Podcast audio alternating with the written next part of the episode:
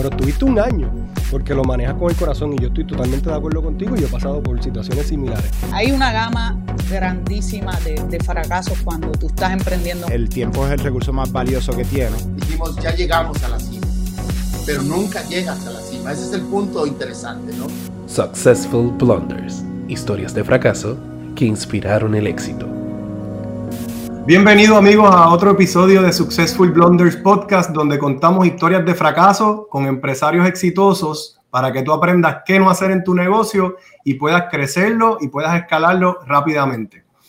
Le damos las gracias a todas las personas que nos siguen y nos envían información, nos envían invitados para que nosotros contactemos y también a los que nos siguen por las redes sociales.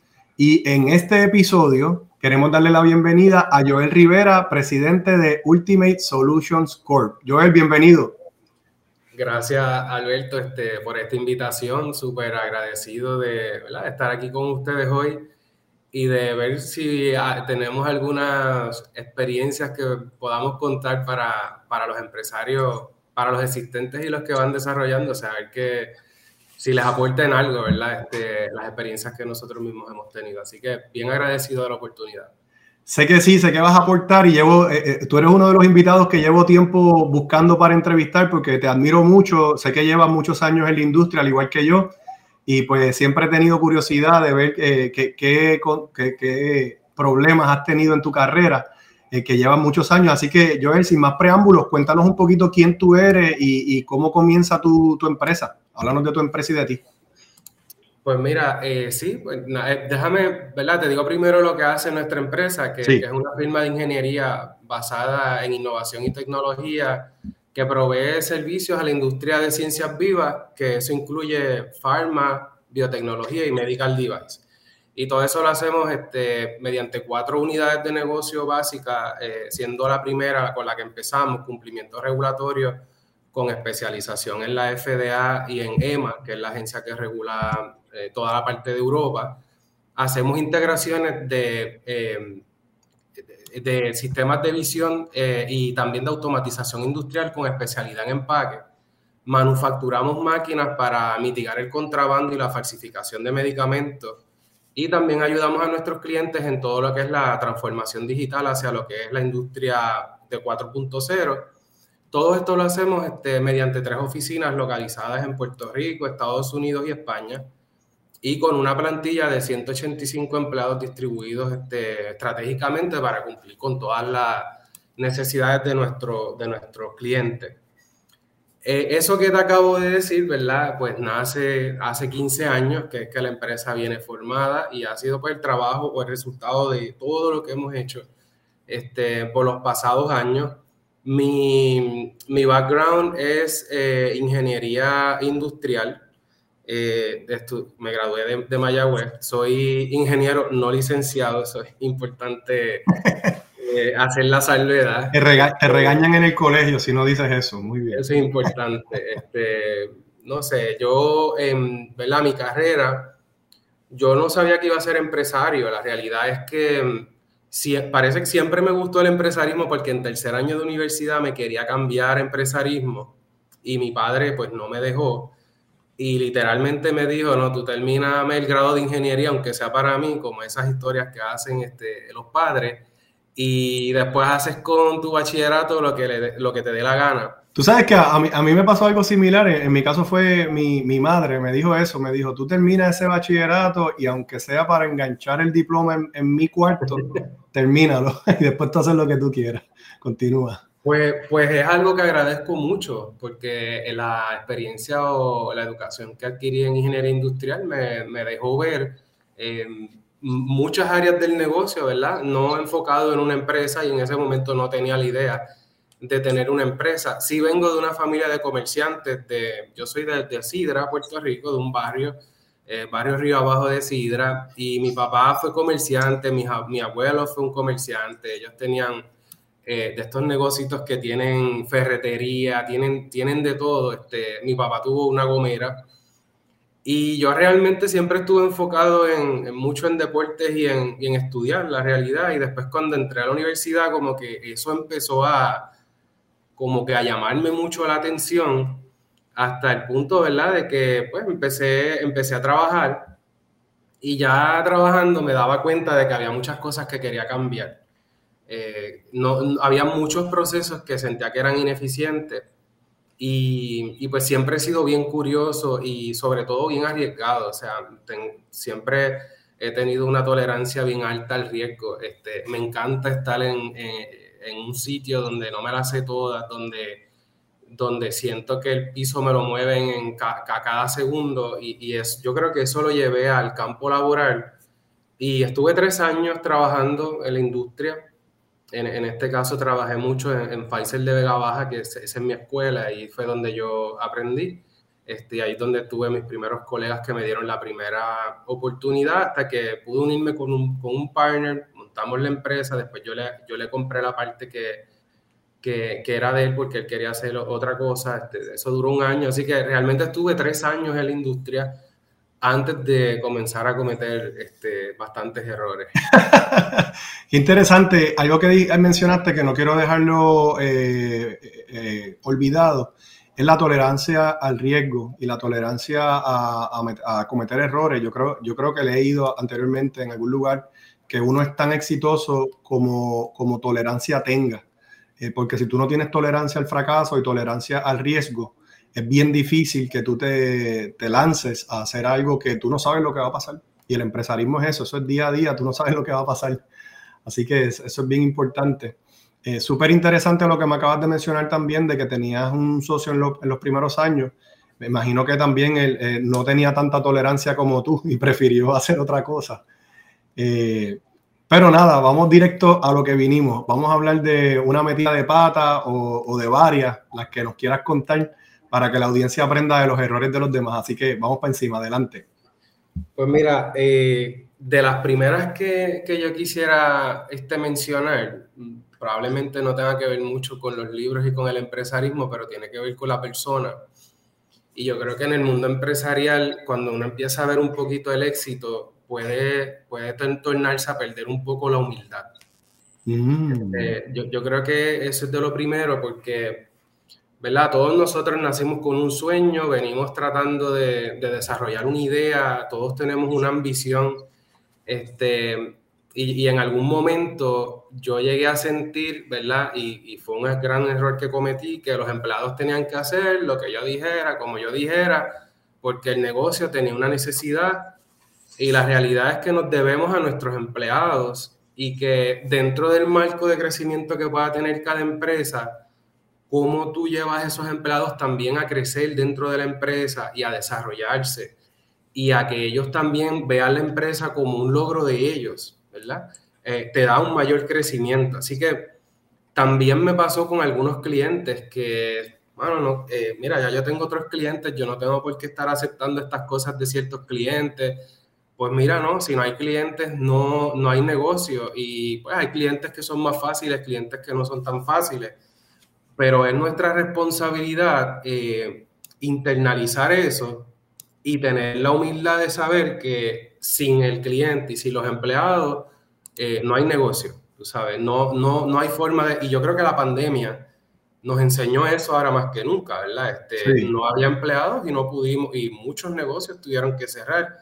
Gracias a Dios nuestra, ¿verdad? nuestra industria se mantuvo activa, pero eso simplemente confirma la importancia que tienen los empleados y simplemente confirma, ¿verdad? Esta parte de que yo en algún momento, cuando ya el negocio empezó a despuntar, empecé a mover empleados, qué sé yo, yo tenía un empleado en, en, en, en las piedras y él vivía cerca, yo lo quería mover a Vega Baja, por decirte un ejemplo. Es que era bastante complicado para el empleado, pues cambiar esa rutina que tenía para un lugar bastante más lejano y todo eso.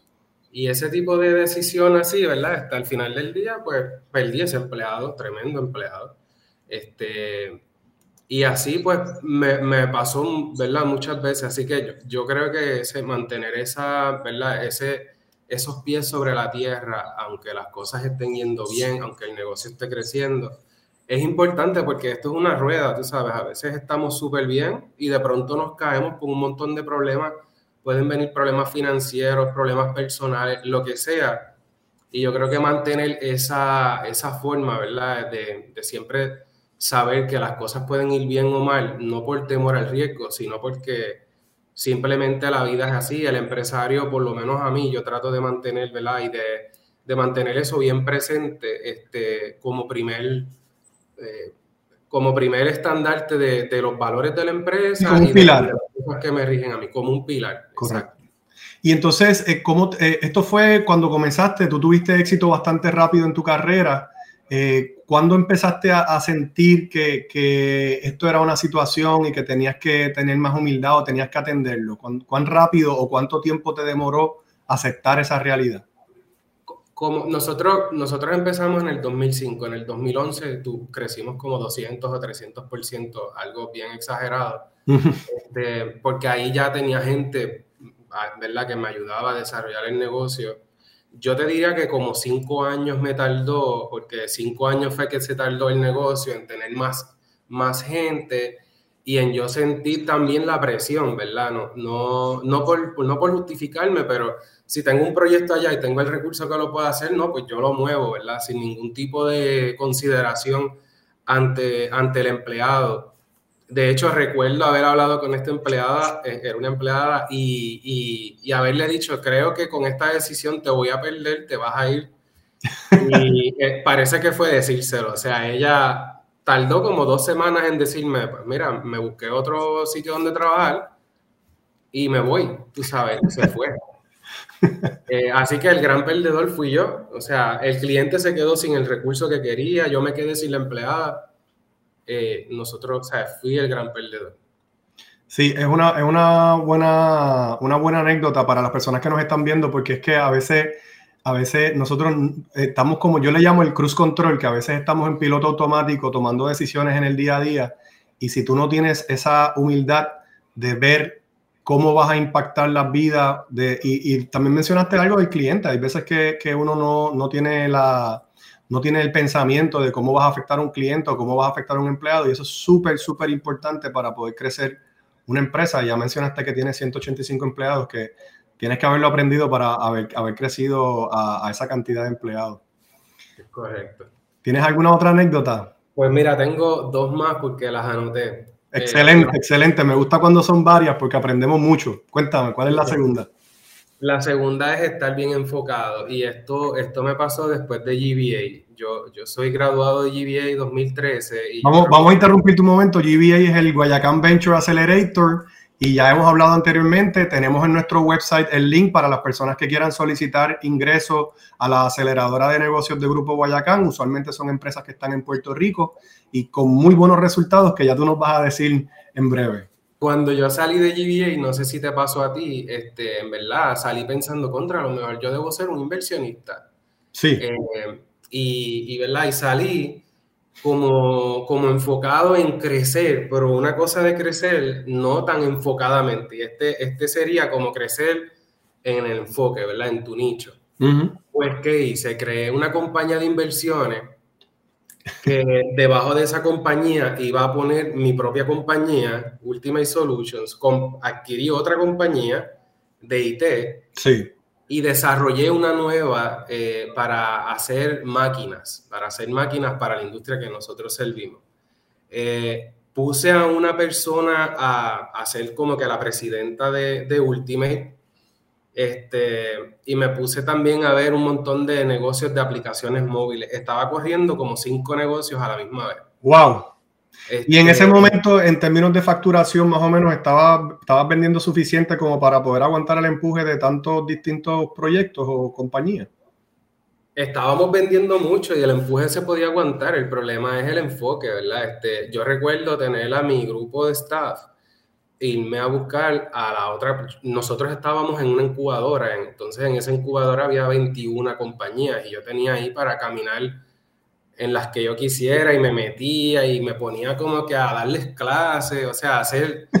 Y mi staff me buscaba, mira, tenemos este problema aquí, qué sé yo, y yo seguía, ¿verdad?, metido en eso. Nada, el resultado, el resultado te tengo que decir que no fue tan malo porque la empresa que compré, salió muy bien y la pude meter dentro de Ultimate y cerrarla.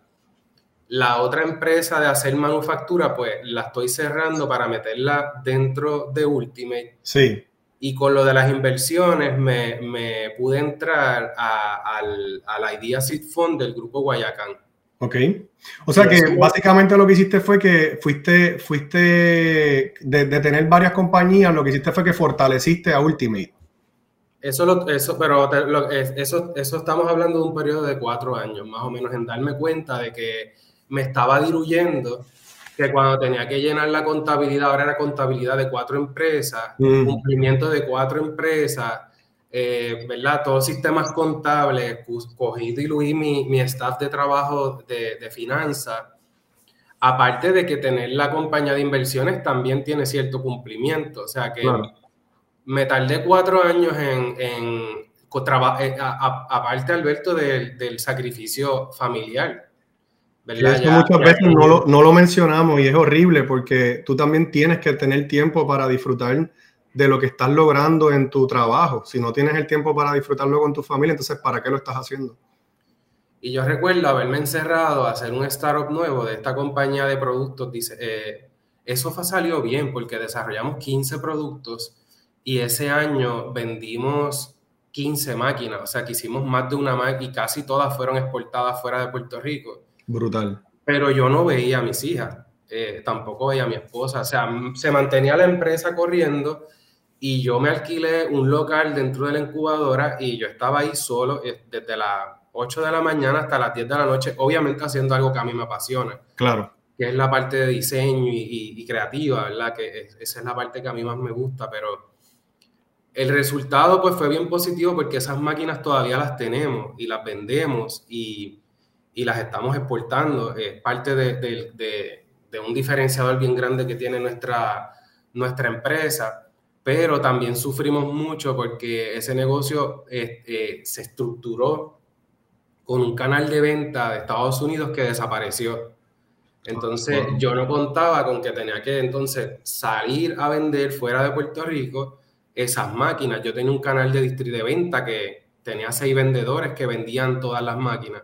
Sí. Y pues la realidad que fue bien painful este, e, ese momento. No, todas las experiencias malas siempre aportan algo al crecimiento nuestro, ¿verdad? De acuerdo. Este, no hay ninguna que, que, yo te pueda decir, mira, esto, esto no salió porque incluso en el Idea Seed Fund yo aprendí un montón porque también eso me quitó la ansiedad de, de ser este empresario de, de mil batallas, de tener tan, de ver tanto, porque como podía ver todos estos empresarios con tantas dificultades entrando y haciendo todos sus pitch y logramos hacer varias inversiones, pues podía ver la dificultad que yo mismo veía como empresario en desarrollar una empresa cuando, cuando ya no tiene un leverage como Ultimate, que, que ya estaba, ¿verdad? Era, era una empresa que estaba corriendo. Así que ahora estamos más enfocados, todos esos negocios se se, fusionaron dentro de Ultimate, no perdí el trabajo que, hice y sigo teniendo la, empresa de inversiones de una manera un poco más este, separada.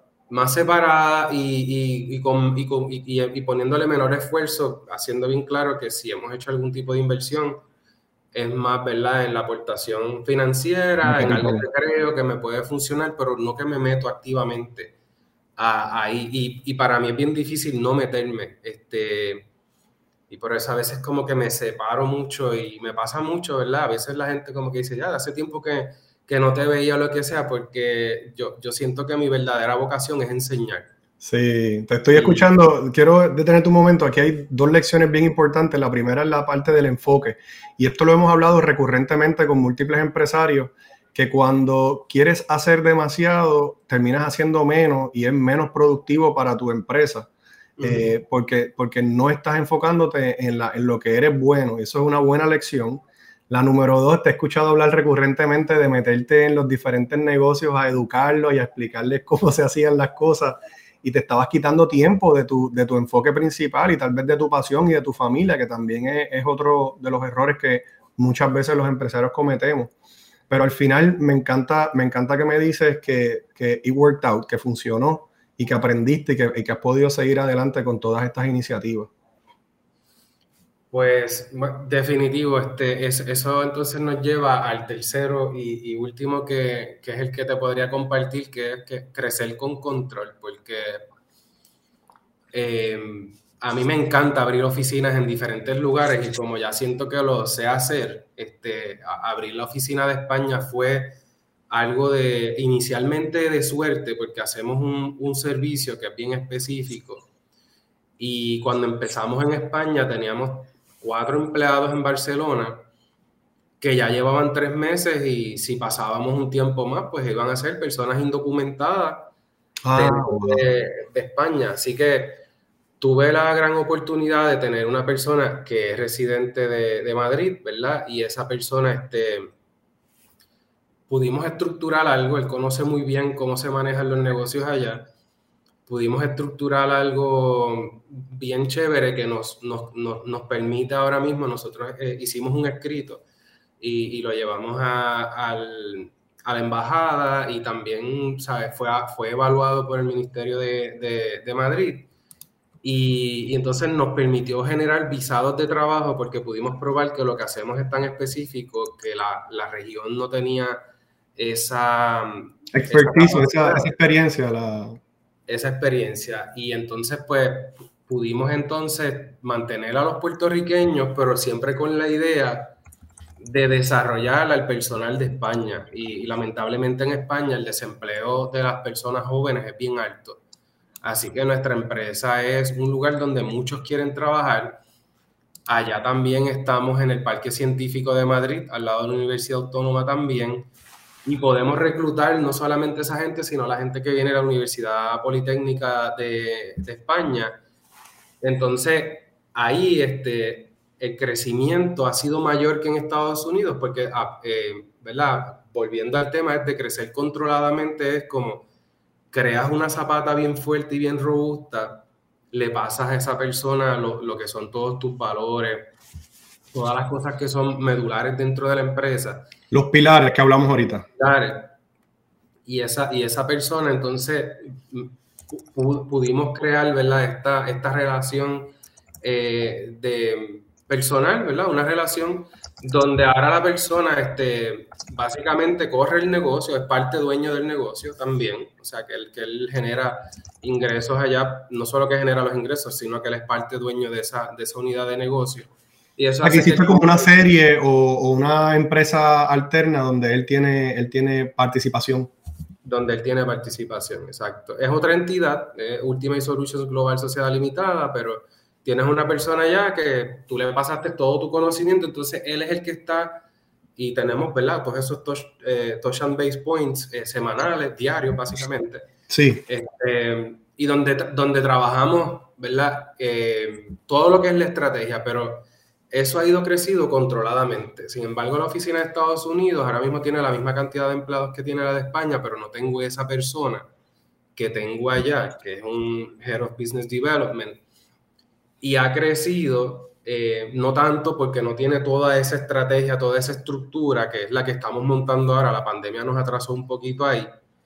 Pero, por ejemplo, a nosotros nos salió una oportunidad de negocio la semana pasada de Brasil y esta misma persona de España que, que tiene mucho interés de hacer negocios en Brasil, pues estábamos pensando, ¿montamos o no montamos otra oficina en Brasil? Pero la realidad es que, bueno, tenemos la de Estados Unidos que tiene un gran potencial porque vamos a seguir abriendo oficinas a lo loco por el mundo entero. Este, cuando tenemos que solidificar las que, las que tenemos. Sí, la pregunta que también, la pregunta que también uno se hace es, eh, ahora con tiempos de pandemia, que tantas cosas se están haciendo remoto, si verdaderamente vale la pena ir y, y, y, hace una semana tuvimos una, una, invitada que estaba hablando exactamente de lo mismo, que las leyes laborales son tan diferentes en, en diferentes partes del mundo, la parte de los impuestos, la parte de, cómo se hace negocios, que puede ser hasta contraproducente abrir una oficina nueva si verdaderamente no hace falta. Y a veces uno va con el cruz control que estábamos hablando, como en piloto automático, aparece el cliente, ah, pues voy y abro la oficina, pero verdaderamente va a ser profitable, va, va a ser algo bueno para nosotros. Ese, es un punto bien importante. Estos negocios de crecimiento tienen que crecer con márgenes saludables. Entonces, el empresario puede caer en una trampa porque nosotros con tal de estar en otro lugar vamos a tratar de movernos no matter what, tú sabes. Y aunque, lo, aunque no haga ni sentido el negocio, a veces uno eh, quiere hacer eso y, la, realidad es que el conocimiento debe, dominar la pasión en ese, en, ese momento, no, ¿verdad? Tenemos que tener ese control y que, y que sean los pensamientos los que van dirigiendo a la empresa y no, y no el sentimiento. Que en mi caso, pues siempre es bien difícil porque mi sentimiento siempre es, dale, vamos a hacerlo. Yo creo que es de todos los empresarios, vamos a hacer esto y vamos a hacer lo otro. Y al final terminamos diluyendo los esfuerzos terminamos agobiando a la gente, toda la, todo, toda la estructura, especialmente la estructura cercana administrativa. Eso que mencionaste, de, por ejemplo, todas las leyes en España, cómo se pagan taxes, todo eso lo tuvo que aprender nuestra oficina, fue bien difícil. Estados Unidos para nosotros es, lo mismo. O sea, nosotros, a lo mejor montar oficinas en Estados Unidos no hace ni sentido por lo que dice, aunque siempre hay un elemento de que la persona que vive ahí es, el, mejor candidato para hacer el negocio, ¿verdad? Este, si nosotros no tuviéramos a alguien en España, no podríamos hacer negocio. Exacto. Eh, pero sí que, ¿verdad? Este, crecer, ese crecimiento ya en el momento cuando ya tú quieres ir a, un nivel de exportación y de, y de, ¿verdad? de exportar todos tus servicios, eh, tienes que hacerlo de, de una manera estratégica, eh, pensada, estructurada y organizada, no, no puede ser un deseo.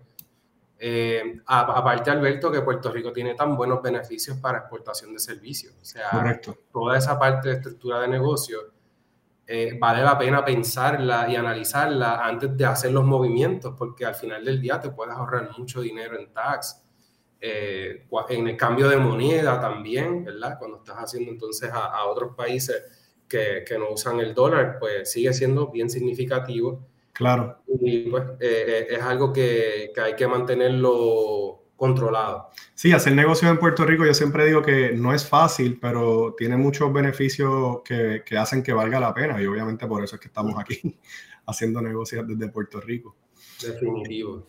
Joel, me gustaría, me gustaría ir resumiendo para ir culminando el episodio. Tengo tres historias, creo que tenemos tres grandes lecciones eh, la número uno, estamos hablando de humildad eh, para con los empleados y los clientes. Los clientes y los empleados son los que hacen la compañía. Eso yo creo que es una lección súper importante para la audiencia.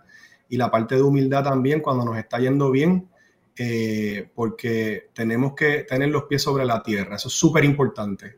La número dos, enfoque de la empresa. Súper importante también cuando te diluyes y empiezas a, invertir en diferentes cosas, en diferentes tecnologías, en diferentes empresas, puedes perder el foco y puedes perder el, core business o, el, negocio principal. Y número tres, el crecimiento estructurado. No irnos por ahí por el mundo a, abrir oficinas. Eh, creo que son tres lecciones súper importantes. Eh, no sé si tengas algo más que añadir, Joel, para nuestra audiencia antes de ir culminando el episodio.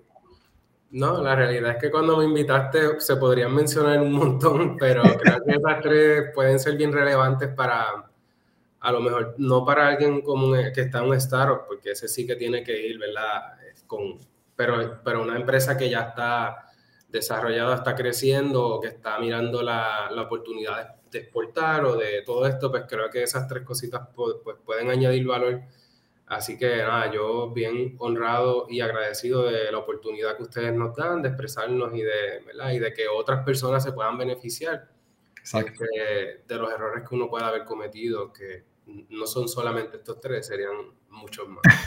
Joel, ¿cuál es tu red social favorita y dónde las personas te pueden conseguir si te quieren seguir y ver lo que estás haciendo con la empresa? Pues yo soy, lo único que manejo es Facebook. Eh, así que este, Facebook uh, slash Ultimate Solutions. Este, la página es de uscglobal.com.